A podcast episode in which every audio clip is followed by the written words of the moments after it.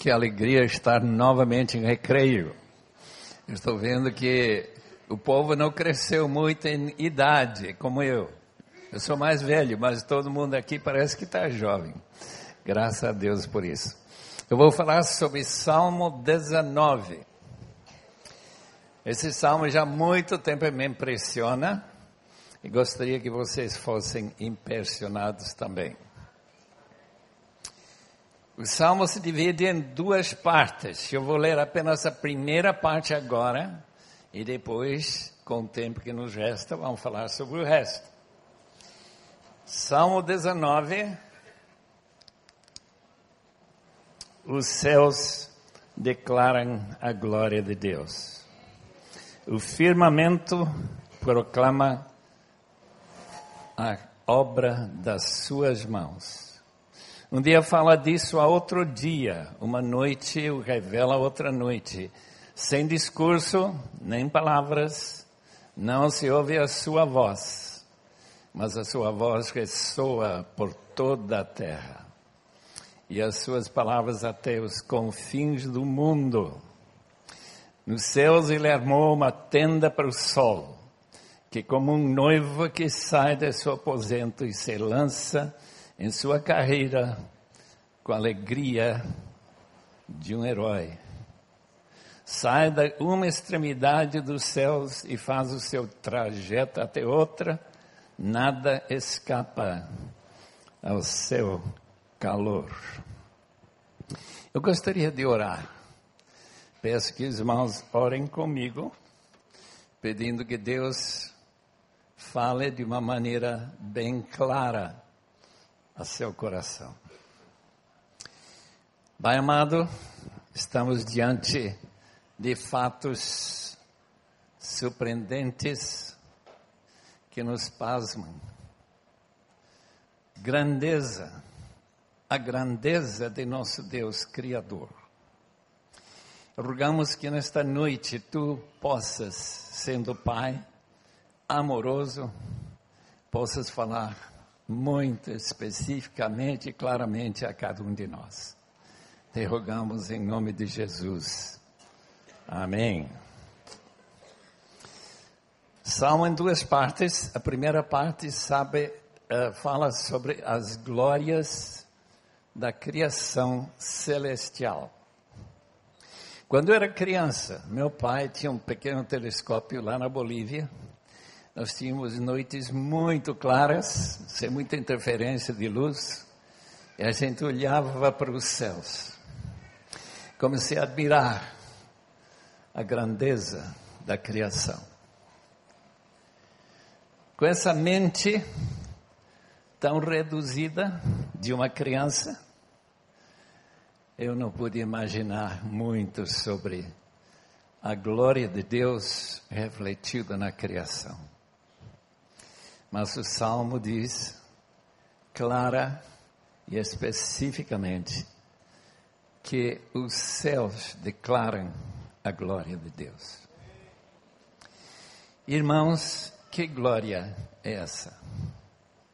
Que grandeza é essa? Esse sol que faz do rio, às vezes um pouco desconfortável, está emitindo mais ou menos 200 mil bombas atômicas de calor a cada segundo. 72, aliás, 720 milhões de bombas atômicas a explodir a cada minuto. Irmãos, pensem bem. A grandeza deste Sol. Uma estrela de tamanho médio nos céus que estão absolutamente coberta de estrelas, bilhões de estrelas que fazem parte de nossa galáxia. Irmãos, essa energia foi criada por alguém. Energia não se cria a si mesmo. E tudo que está inerte, que não tem energia nenhuma, não emite nada.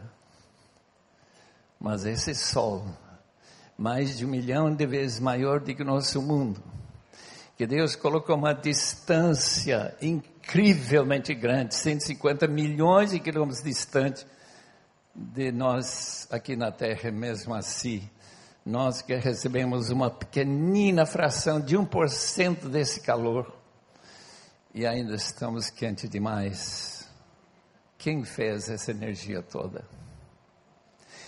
Quem acendeu esse fogo atômico? que faz com que esse sol esquenta este mundo tanto. Tudo que nós aproveitamos em termos de comida, em termos de água, aqui na terra, o fato é que nós não vivemos num deserto e por causa do sol. O sol faz que sua energia traga os ventos. Os ventos fazem essa tremenda circulação, ciclones que trazem essa chuva que está ajudando tanto São Paulo, que esteve quase sem água um ano atrás. Deus seja glorificado. Quando eu era pequeno, havia uma outra galáxia que dava para ver, chamada galáxia de Andrômeda. Eu olhei com olho nu, deu para ver. Quantas estrelas nessa galáxia? Mais de 100 bilhões de estrelas. O Sol é uma estrela, todo mundo sabe. Nossa galáxia tem mais de 100 bilhões de estrelas. É por isso que parece uma via láctea de leite no céu.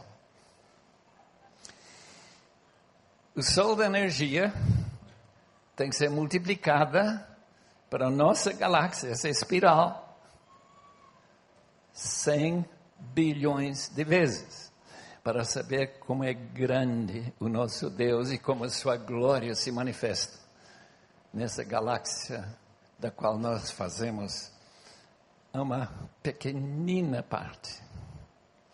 Andrômeda, mais uma. E agora com esse telescópio Hubble, que está girando por cima de nossas cabeças, sabemos que existem no universo 100 bilhões de galáxias. Eu não sabia disso quando era pequeno. Não adiantaria tentar imaginar distâncias tão tremendas, cada galáxia mais de 100 mil anos-luz de diâmetro. Cada ano-luz é só multiplicar sete, não, sete vezes a volta ao mundo em um segundo que a luz faz, multiplicar por tantos segundos que tem um ano inteiro essa distância, multiplicar por 100 mil vezes, já sabe o tamanho da nossa galáxia. E esse Deus, tão grandioso, tão glorioso, do qual nós acabamos de ler, fez tudo isso. Eu quero perguntar a Deus, ou talvez um anjo que possa me explicar, por que, que ele fez um universo tão enorme que nós não podemos, com nossas pequeninas mentes, não podemos alcançar nenhuma pequenina fração do tamanho desse universo. E eu sei que a resposta provavelmente será porque Ele quer que nós saibamos que Ele é maior do que o universo. Para fazer o universo tão enorme, Ele tem que ser maior. Se nós vamos poder visitar algumas dessas estrelas e algumas dessas planetas que existem lá nesse universo, eu não tenho ideia. Mas eu sei de uma coisa, que o universo é grande. E como que esse Deus, tão poderoso que Ele é, tão infinitamente poderoso que Ele é. amou a gente tanto que enviou seu filho para morrer essa cruz tão cruel para trazer-nos salvação e perdoar nossos delitos, pecados, transgressões, falhas e tropeços e não sei que mais. Disse Manuel Kant há duas coisas que sempre davam para ele muito para pensar e que parece que cresce. Uma delas eram os céus estrelados e outro era o, a lei moral de Deus. Esse texto que nós agora vamos estudar esta noite não é a lei moral de Deus, é a lei que ele revelou na palavra. Ele criou em nós uma consciência, uma consciência do certo e errado, é verdade. Mas se nós não tivéssemos a palavra para nos orientar com essa lei perfeita de Deus, se nós não tivéssemos a revelação, nós estaríamos bem perdidos. Porque a gente sabe que com essa lei moral, muita gente haja imoralmente. Muito bem, vamos ler versículo 7 em diante. Capítulo 19, Salmo 19. A lei do Senhor é perfeita e revigora a alma. Os testemunhos do Senhor são dignos de confiança e tornam sábios os inexperientes. Os preceitos do Senhor são justos e dão alegria ao coração. Os mandamentos do Senhor são límpidos e trazem luz aos olhos. O temor do Senhor é puro e dura para sempre. As ordenanças do Senhor são verdadeiras, são todas elas justas, são mais desejáveis do que ouro, do que muito ouro puro são mais doces do que o mel, do que as gotas do favo. Por elas o teu servo é advertido a grande recompensa em obedecê-las. Quem pode discernir os próprios erros? Absolve-me dos que desconheço, também guardo o teu servo dos pecados intencionais, e eles não me dominem. Então serei íntegro, inocente da grande transgressão que as palavras da minha boca, a meditação do meu coração, sejam agradáveis a Ti, Senhor, minha rocha e meu resgatador. Eu peço a Deus que nós possamos captar um pouco da grandeza dessa segunda revelação de Deus. A revelação de Sua grandeza e com essa grandeza se focou na pessoa do seu filho, que veio dar sua vida em nosso lugar, substituto. Mas também, eu quero que nós possamos captar algo da preciosidade da lei de Deus. A lei de Deus pode ser mal entendida com os judeus que transformaram a lei numa tentativa de tornar Deus devedor da gente. É impossível. Ninguém pode ser tão bom, ninguém, ninguém pode guardar a lei de Deus tão perfeitamente que Deus se torne nosso devedor. E faltando fé, eles simplesmente não receberam a lei do Senhor como o salmista recebeu. Isto é, uma orientação de como viver de uma maneira em que nossa vida seria íntegra, que seja agradável a Deus, seja uma reflexão mesmo uma pobre reflexão de sua própria santidade. O primeiro salmo fala também dessa lei, em que o salmista medita dia e noite. Está sempre refletindo sobre essa lei. E essa pergunta chave: estou agradando a Deus? Ele está sorrindo para mim? Ele está feliz com aquilo que estou fazendo, pensando e falando agora? Essa é a pergunta. A lei do Senhor, em primeiro lugar, é perfeita. Não tem absolutamente nenhum requisito da parte de Deus que nós podemos taxar de ser falho, de ser errado, de nos desviar do caminho certo. A lei do Senhor é perfeita. Os testemunhos do Senhor são dignos de confiança, transmitem sabedoria, tornam lábios, sábios os inexperientes. Eu estudei, imagina, dois dias com um perito que cobra 600 dólares por dois dias de estudo. O estudo dele, ele é crente, é saber tomar decisões certas. E segundo, resolveu problemas.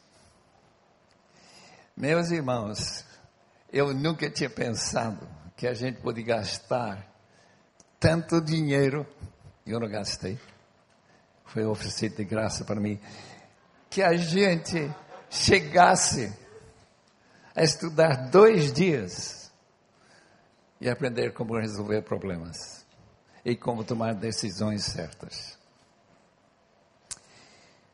A benção desses dois dias, se eu tivesse aproveitado melhor, claro, seria melhor ainda,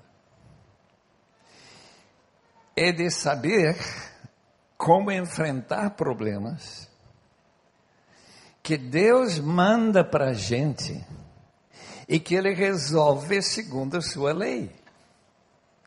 Para que a gente entre nesses parafusos e sai ileso, sem pecar.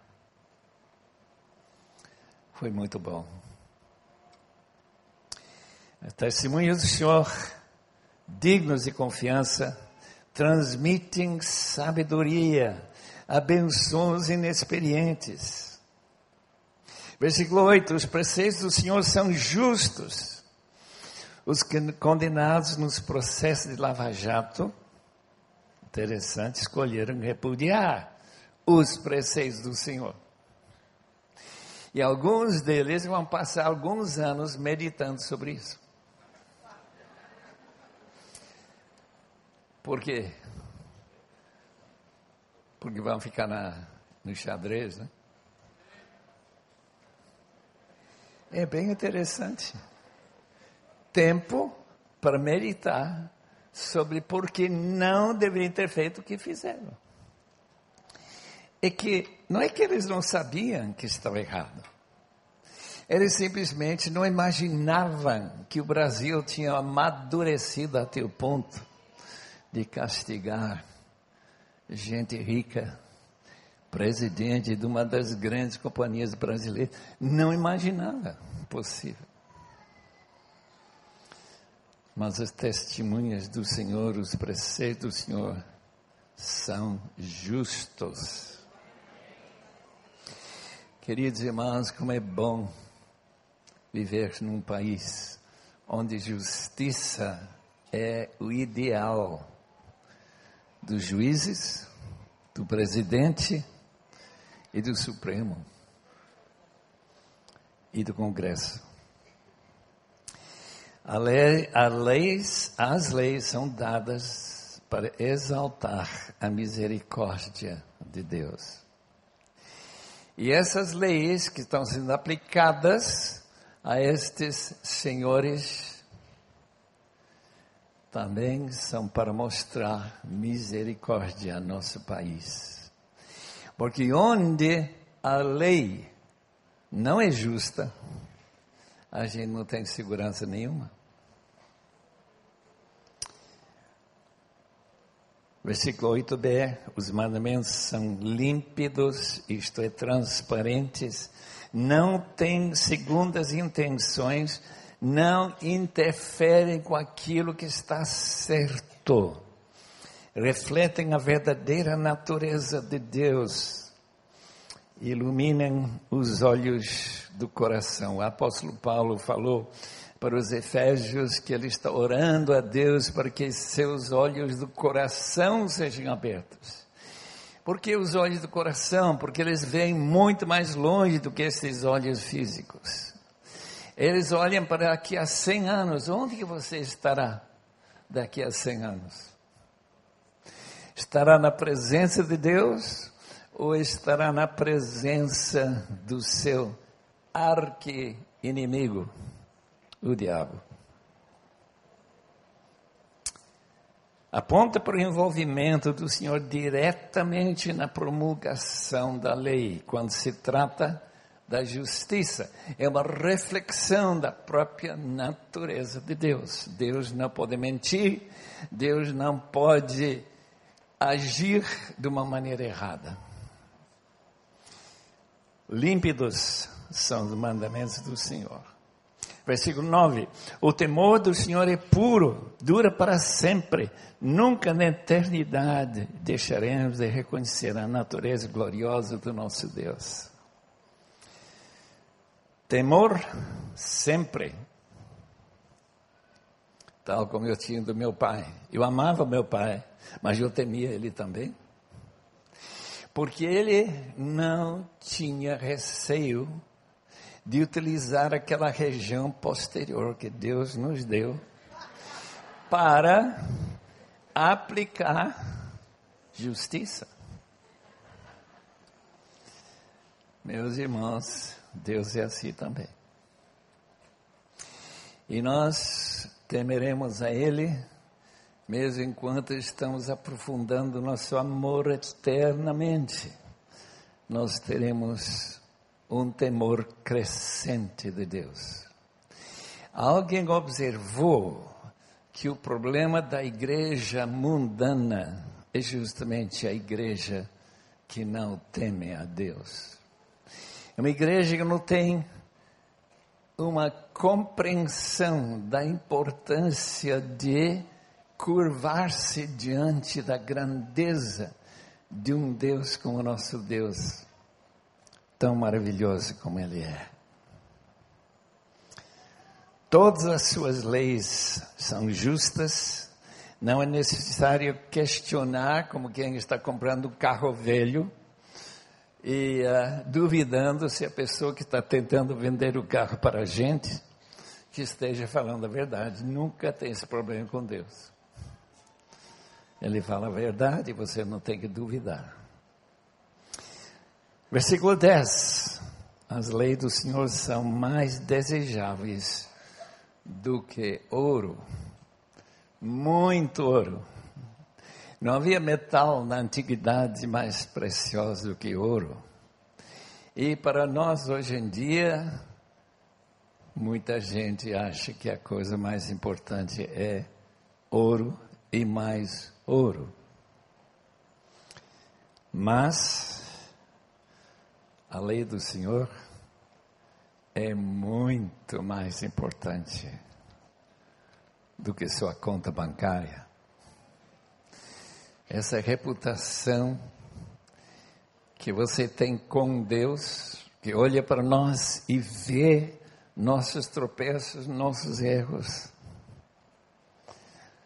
Como é bom ter um Deus assim. Meu irmão mais velho falou para, para papai e disse: Me bate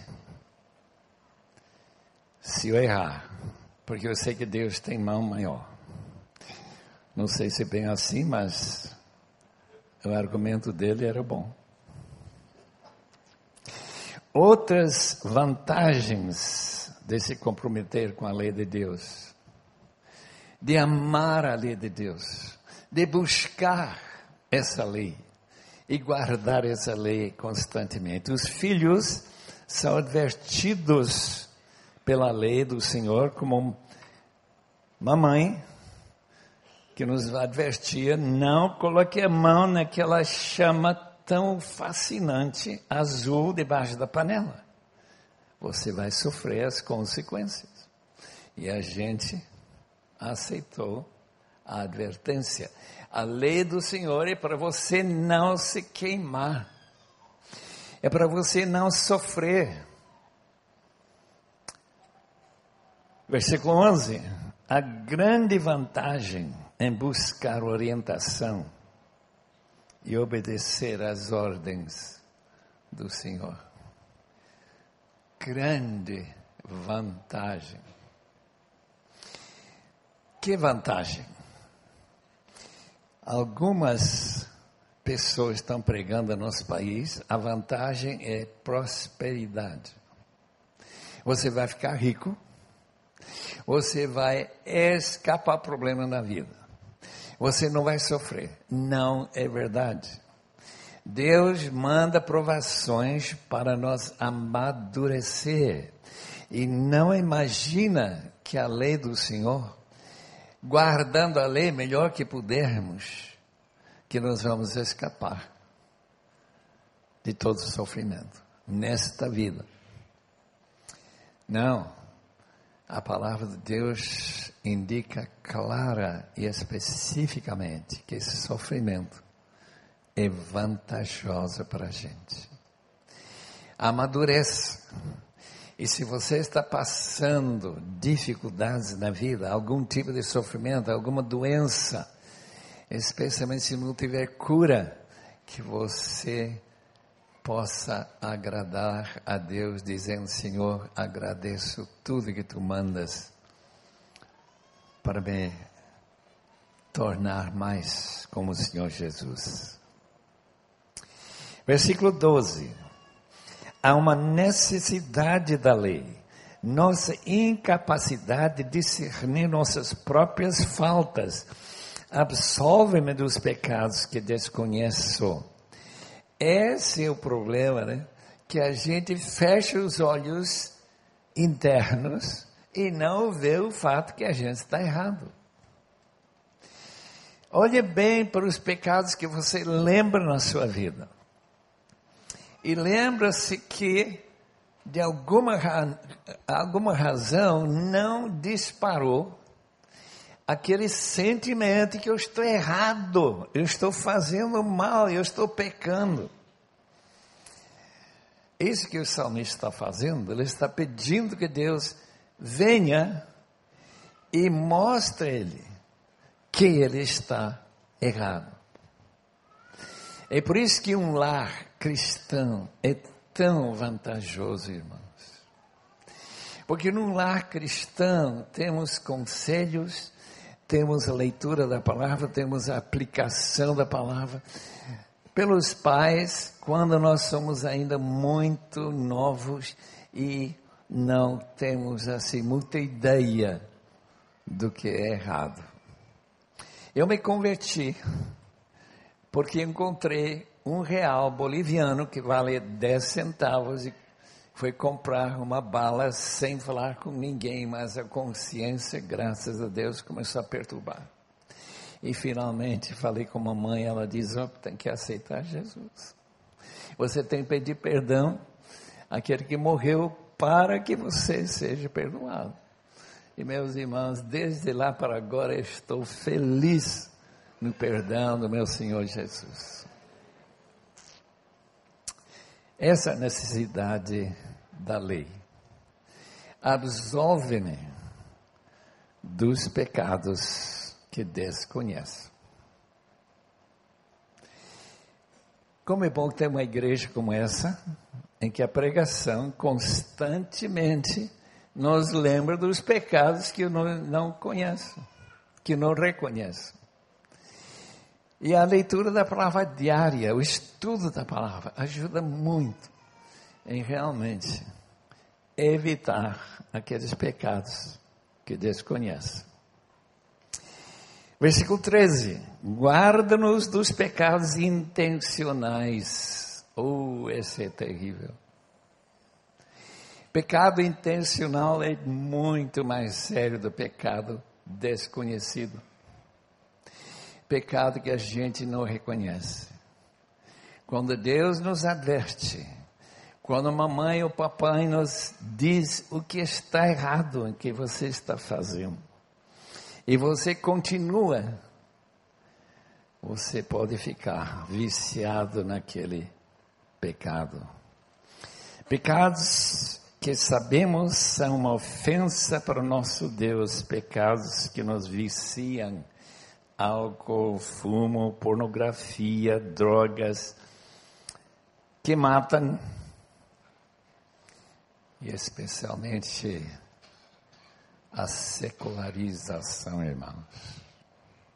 Passar o dia sem pensar em Deus, sem agradecer, sem reconhecer a sua grandeza e seu amor. Não permite que fique dominado por vícios pecaminosos. No auditório desse tamanho, certamente há uma pessoa que está viciado em algum pecado. E talvez há muitos. Um dos vícios mais persistente e difícil de largar é a pornografia. Ore como o salmista ora. Não somente ore para absolvição, mas ore para que Ele não permite que você fique viciado em pecado algum.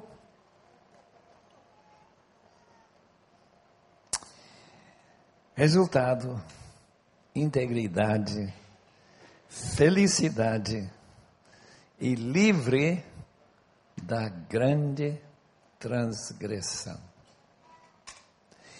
Qual é a maior transgressão que você e eu cometemos?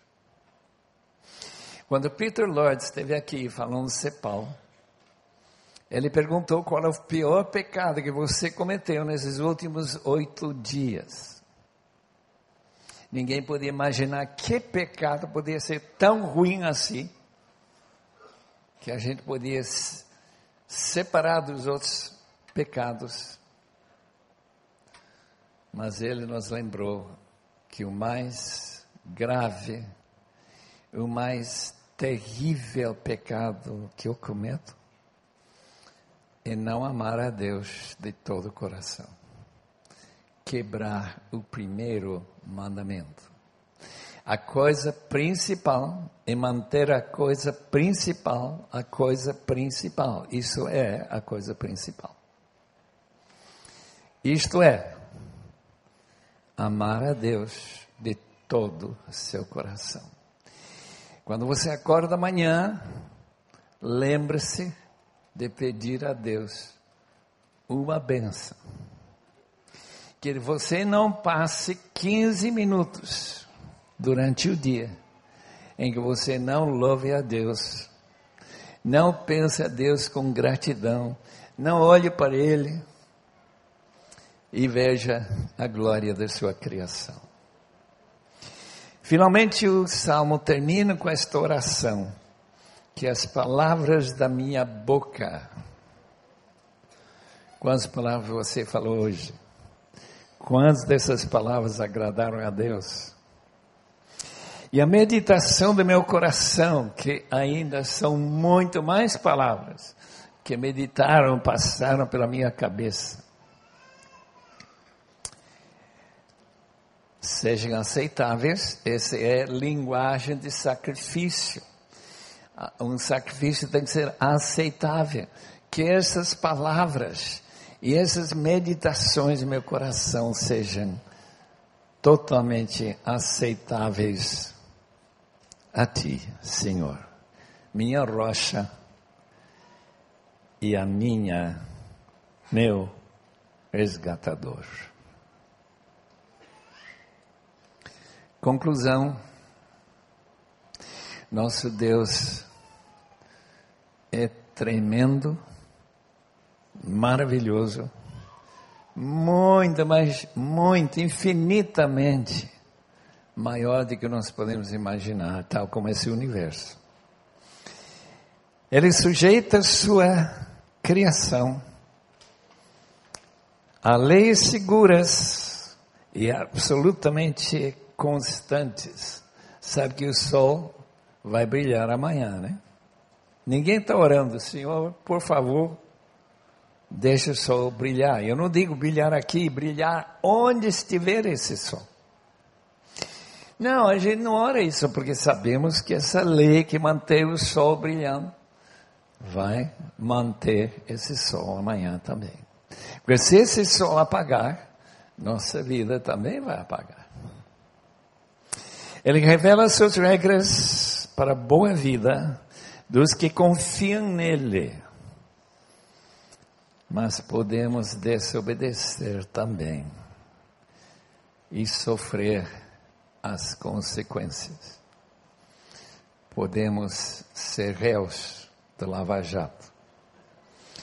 Deus é honrado pela nossa admiração diante de sua grandeza e poder, inteligência e seu amor. Deus é mais honrado quando obedecemos e quando nós louvamos e agradecemos.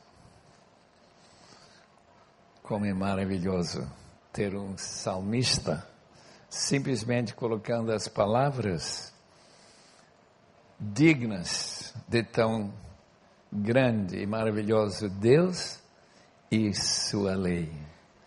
Que Deus nos ajude a viver de acordo com essa lei. Senhor, abençoa teu povo. Todos nós queremos ser absolvidos, queremos ser perdoados, queremos, Senhor, evitar pecados, tanto que desconhecemos como aqueles intencionais. Abençoa cada um, Senhor, porque de aqui a, aqui a 10 anos, 15 anos, 20 anos ou 100 anos, estaremos sempre na tua gloriosa presença. Em nome de Jesus.